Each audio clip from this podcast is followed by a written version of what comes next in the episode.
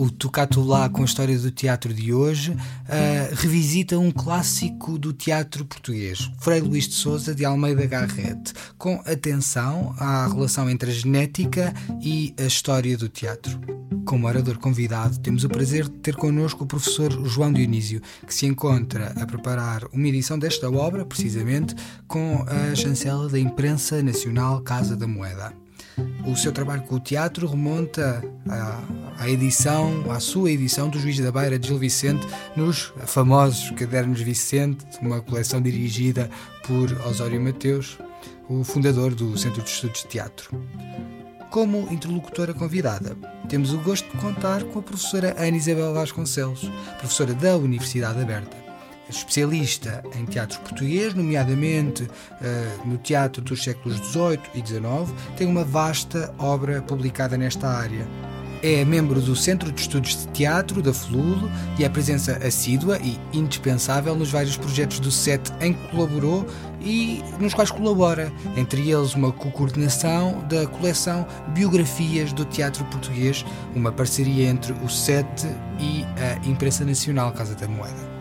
Esta sessão foi gravada na Faculdade de Letras da Universidade de Lisboa a 19 de janeiro de 2022.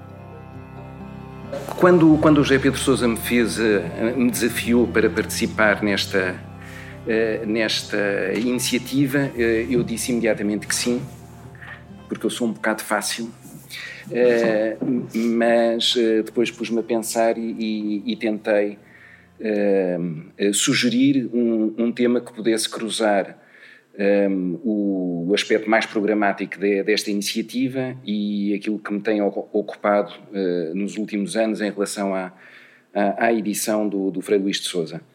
Uh, e propus-lhe um tema que cruzasse uma particularidade da edição, que, se tudo correr muito bem, uh, sairá um dia, uh, e aquilo que por facilidade podemos chamar a, a história uh, do teatro e concretamente a história do teatro em Portugal. A razão por que fiz esta sugestão uh, foi, de, foi completamente interesseira. É que eu não sei bem estabelecer a relação entre o papel das edições, sobretudo certo tipo de edições, e a história do teatro. Uh, e quando o José Pedro me desafiou, uh, o desafio vinha logo com uma prenda, que era ter o privilégio e o embaraço de ter ao meu lado uh, a minha colega Ana Isabel Vasconcelos, uh, que acerca de, de, história do teatro é uma autoridade, sendo eu um, um curioso ocasional. E, e, portanto, assumindo desde já que há um erro no convite, nós devíamos ter os papéis trocados, eu devia fazer perguntas e a Ana Isabel iluminar-me com aquilo que sabe, aceitei e está aceite. Então, aquilo que eu vou tentar fazer uh, no início, uh, eu tentei uh, imitar a. Tentei pensar como é que seria imitar a Marta uh, e não consigo, claro. tentei pensar como, como é que seria imitar o José Pedro Serra e também não consigo. não ouvi o, o Márcio Muniz. aquilo que eu vou tentar fazer é o seguinte. pomposamente, isto é apresentado como uma iniciativa em que há um orador, sou eu o orador mas a iniciativa subintitula-se Conversas e, portanto, eu vou adotar o tom absolutamente conversado, informal uh, e vai ser muito pouco académico uh, ou nada académico. Uh, não vai haver, portanto, nenhuma espécie de, de formato do género introdução, desenvolvimento, conclusões e vai aproximar-se bastante de uma conversa naquilo que uma conversa é, que é as pessoas falam e as coisas têm rumos que não são necessariamente muito coerentes, mas são uma boa oportunidade para pensarmos em voz alta e para formular algumas perguntas. E as perguntas interessam-me e isto tem a ver com uh, a parte uh, interesseira. Uh, o, e também vou deixar os títulos uh, académicos de fora, uh, ou seja, se Ana Isabel não se importar, eu, eu vou tratá-la por Ana Isabel, o José Camões por José Camões, a minha querida vizinha Maria João Brilhante por Maria João, e assim sucessivamente, porque numa conversa costumamos falar também de pessoas. O, é, aquilo que eu acho que talvez uh, valha a pena começar por assinalar é uh, em que circunstâncias é que começou o meu trabalho na edição de Frei Luís de Souza. E o trabalho começou há alguns anos como consequência de numa, numa disciplina, aqui na, na Faculdade de Letras, a disciplina de edição de textos, eu ter proposto o Frei Luís de Souza para o programa, e o programa começava com uma abordagem completamente empírica e também trivial, que era todos os alunos da turma tinham de utilizar uma edição de preferência a título individual, ou seja, a edição da Cristina não podia ser igual à edição do Ricardo e não podia ser igual, a, coincidente com, com a edição do, do José Maria e da Rita e por aí fora. Uh, e começávamos a, a, a, ler o texto e a perceber onde é que havia diferenças. E algumas diferenças uh, foram imediatamente detectadas, algumas dessas diferenças foram imediatamente corrigidas de maneira mais ou menos intuitiva, e depois havia diferenças bastante sumarentas, uh, ou que a nós nos pareciam sumarentas. E tendo feito uma, uma lista de pontos críticos do texto, aquilo em que as edições variavam, e nós não conseguimos corrigir de imediato, uh, propus-lhes, não, não estávamos em tempo de Covid, como é óbvio, propus-lhes uma pequena excursão uh, à Faculdade de Letras da Universidade de Coimbra, uh, onde está depositado parte do espólio da Almeida Garrett, e à Biblioteca Geral da Universidade de Coimbra, onde está depositada a parte substantiva do espólio que nos interessava. para que as coisas fossem devidamente preparadas, escrevi à, à professora Ofélia Paiva Monteiro, que com gentileza inexcedível nos abriu imediatamente as portas a essa possibilidade e fez de anfitriã. E uh, quando nos viu chegar, ah, não era toda a turma, eram talvez uns quatro carros, com três, quatro pessoas por carro. Uh, quando nos viu chegar, ah, eu julgo que a reação dela foi uh, do género: quem são estes groupies? Eh, porque nós entramos e começamos a pedir para ver certa documentação, já a pensar que aqui devia haver a resposta para dúvidas que nós tínhamos acerca da variação de texto, e ela tendo percebido uh, entusiasmo, alguns dias depois diz: Olha lá, não quero fazer a edição do Frei Luís de Souza. E isto é o início.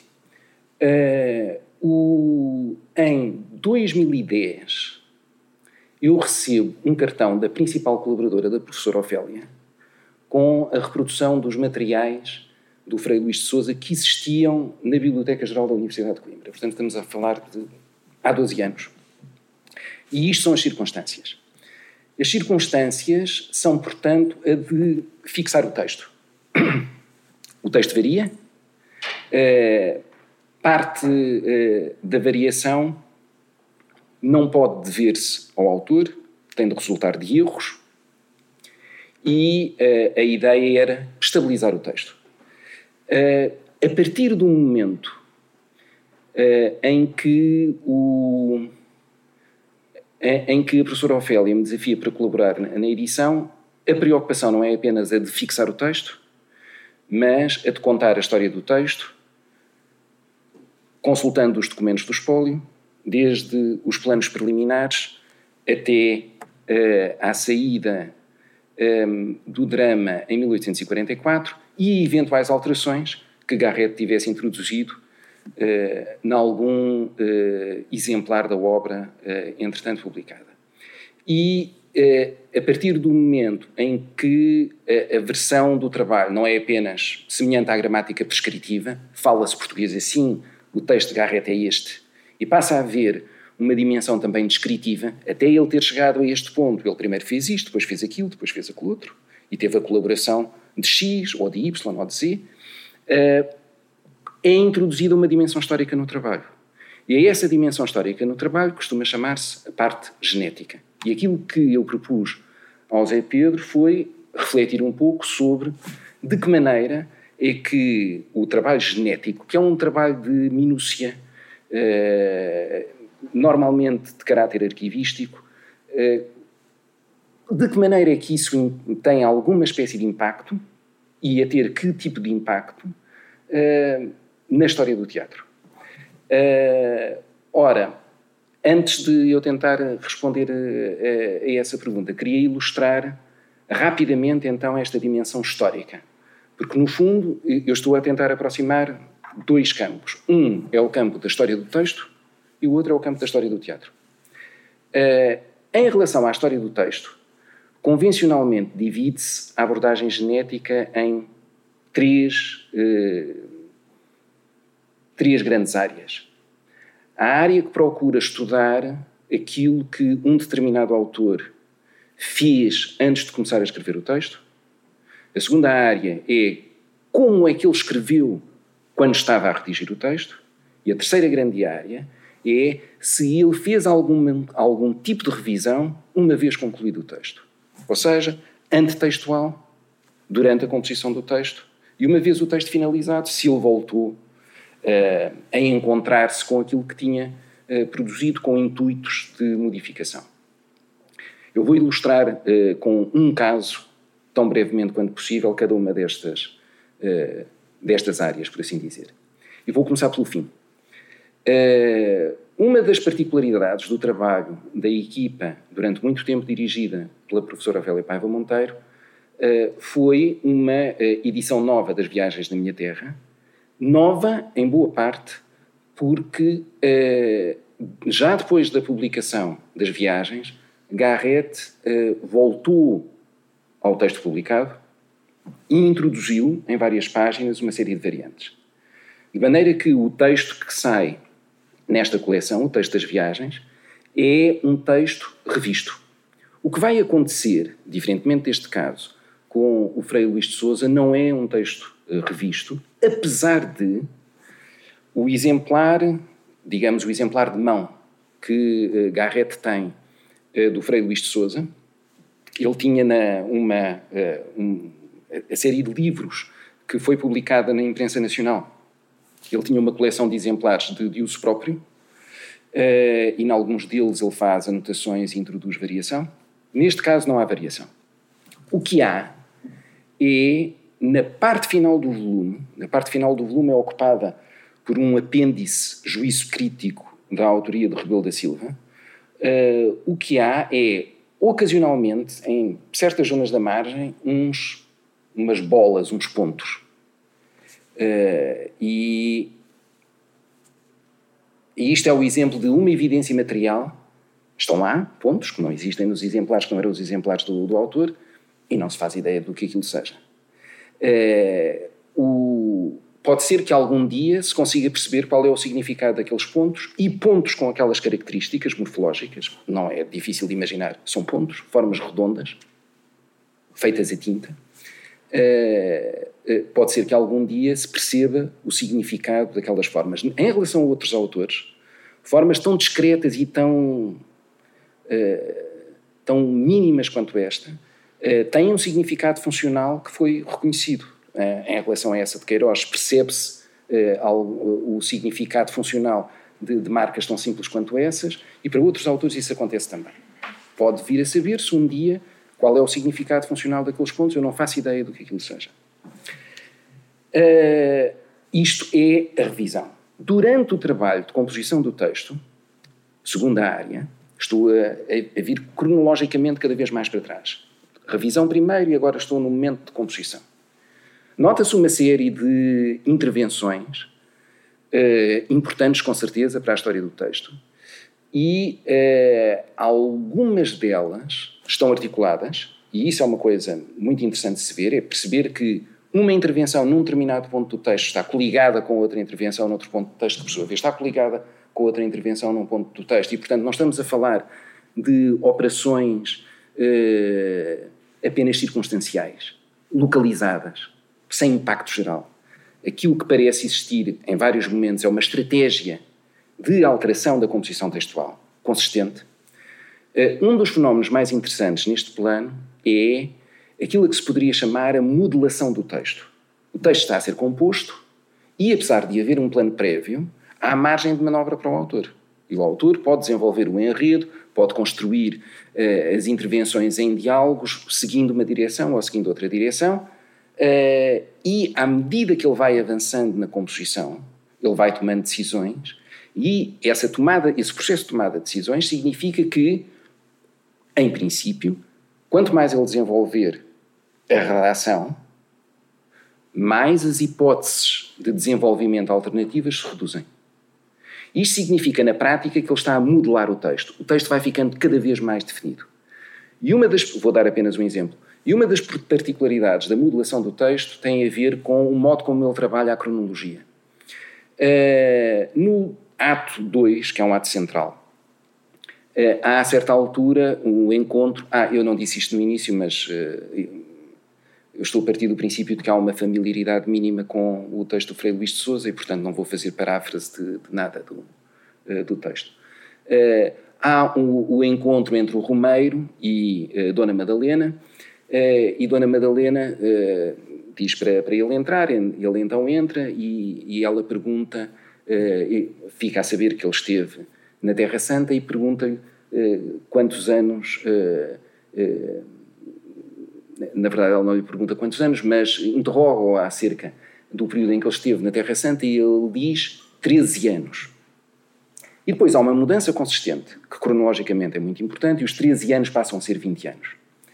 Ora, estes 20 anos correspondem a um momento central na definição, na modelação do texto, porque, uma vez que Dom João de Portugal, fazendo parte do exército português eh, em Alcácer Quibir, depois é levado cativo para a Terra Santa e, portanto, imagina-se que ele esteja lá por 1579.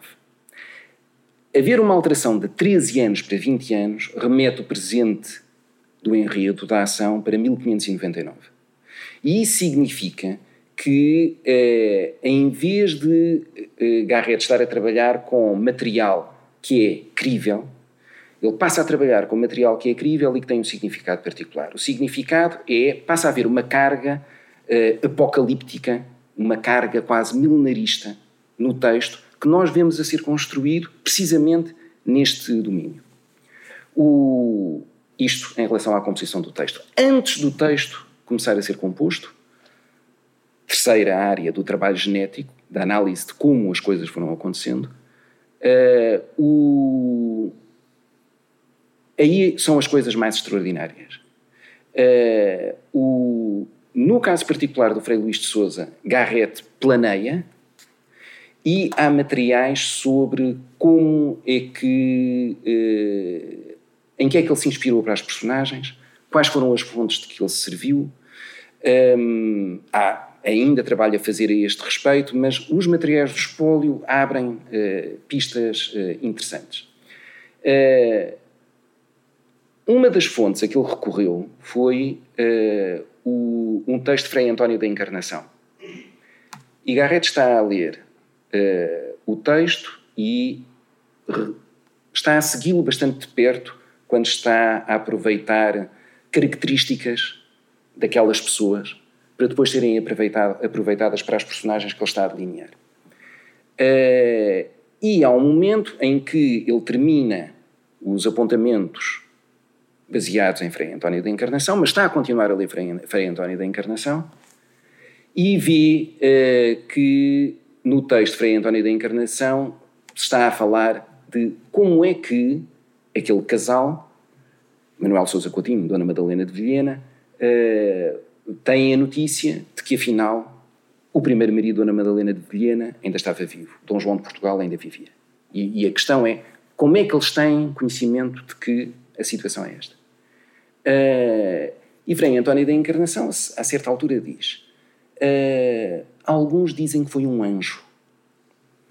Uh, e, e Garrett uh, anota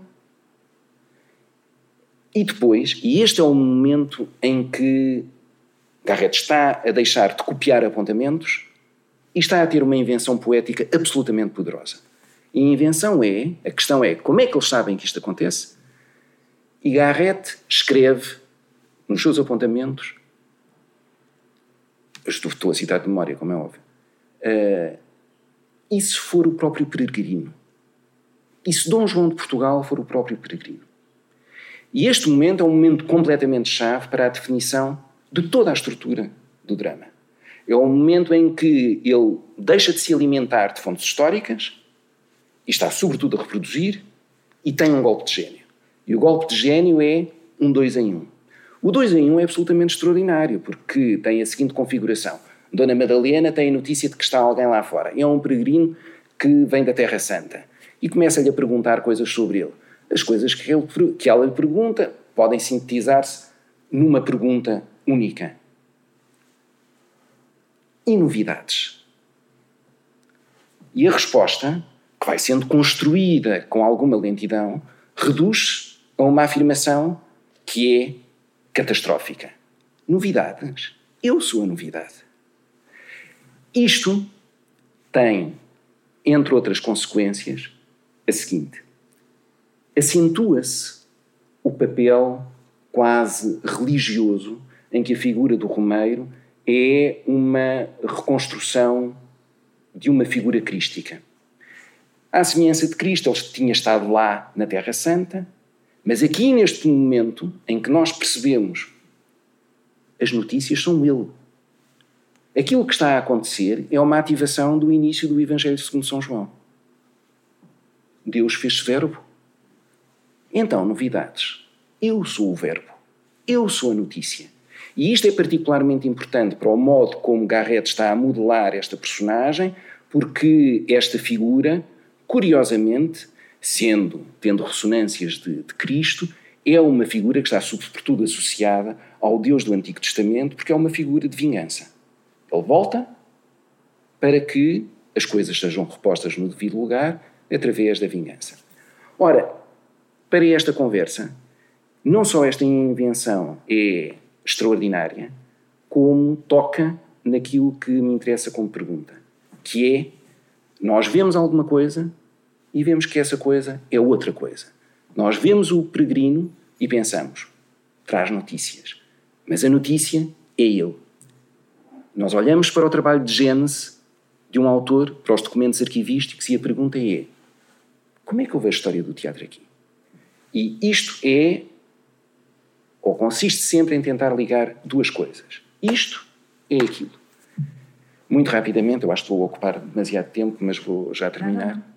Faz favor. É, o, há quatro maneiras de ver isto, de ver a ligação.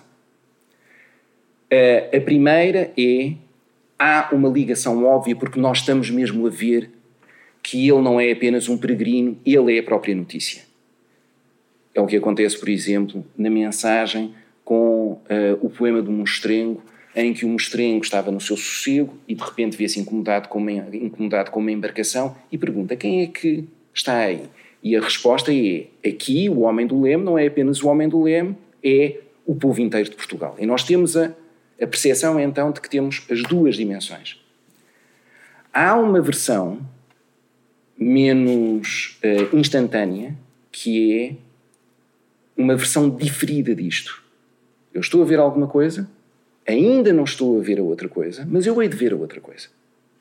E isso é uh, semelhante à teoria de um meteorologista que trabalhava no MIT no início da década de 60 do século passado, quando achou que poderia construir-se um modelo de previsão de fenómenos climáticos, por exemplo, através da verificação de que uma borboleta que estivesse na floresta amazónica, ao bater as asas, poderia desencadear uma série de acontecimentos uh, que uh, se determinariam uns aos outros e o resultado seria uh, uma tempestade no Texas. E eu estou a ver a borboleta, eu não vejo o resto, mas daí a um bocado eu vou ver o resto. E, portanto, eu estou a ver os documentos arquivísticos. Através dos documentos arquivísticos eu ainda não vejo nada do, impacto que isto possa ter na história do teatro, mas isso vai acontecer. O terceira, a terceira leitura, que é uma leitura de que eu gosto bastante, é a leitura da história que faz um historiador alemão chamado Krakauer. E ele era um obcecado com microhistória e aquilo que ele dizia de maneira simplificada era sobretudo, era basicamente isto. Quando nós observamos um fenómeno de perto, a teia de relações que está subjacente a esse fenómeno é tão exigente em relação a nós, observadores, que nós podemos desistir à partida de imaginar alguma espécie de relação forte, um vínculo nítido entre esse fenómeno microhistórico e a história. E, portanto, a resposta qual é a relação entre os fenómenos arquivísticos e a história do teatro, Krakauer dizia nada. A quarta é. Uh, acho que é a minha. Uh, o,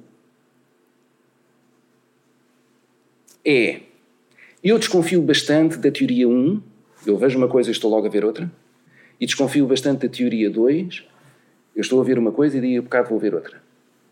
Isso pode ser incapacidade minha, claro. Uh, mas uh, aquilo de que eu me lembro quando penso na teoria 1 e na teoria 2 é que todos nós teremos direito um dia a Ninfatetis vir ter connosco e a mostrar-nos a máquina do mundo. E quando as coisas correm bem, nós vemos logo tudo, e quando as coisas correm menos bem, nós havemos de ver um dia. Uh, mas acho que não sou tão desesperado como Krakauer. Aquilo que eu acho é que, de vez em quando, nós conseguimos perceber como é que certos aspectos do trabalho arquivístico podem ter algum impacto na história do teatro, neste caso concreto. Uh, não há, parece-me, nenhum método para perceber quais são esses momentos ou quais são esses pontos. Não há nenhum método para explicar como é que isso acontece. Eu não conheço. O que há é experiência anos e anos de familiarização com aquilo com que estamos a trabalhar. Uh, e arriscando, mas aqui, sobretudo, Ana Isabel uh, é, é a pessoa a quem eu peço socorro. Uh, arriscando aquilo que me parece muito extraordinário no Frei Luís de Souza e não necessariamente nos trabalhos genéticos.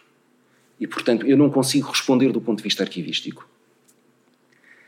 Aquilo que eu acho verdadeiramente extraordinário é a índole do ato 3.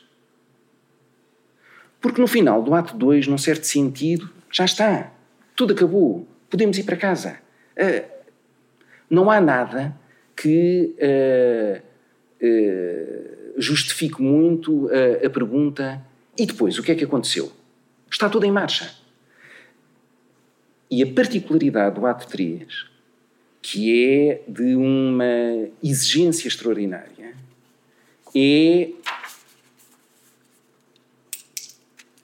passar do nível de e depois aconteceu isto, e aconteceu aquilo, e aconteceu aquilo outro, e aconteceu aquilo outro, para uma espécie de drama mental.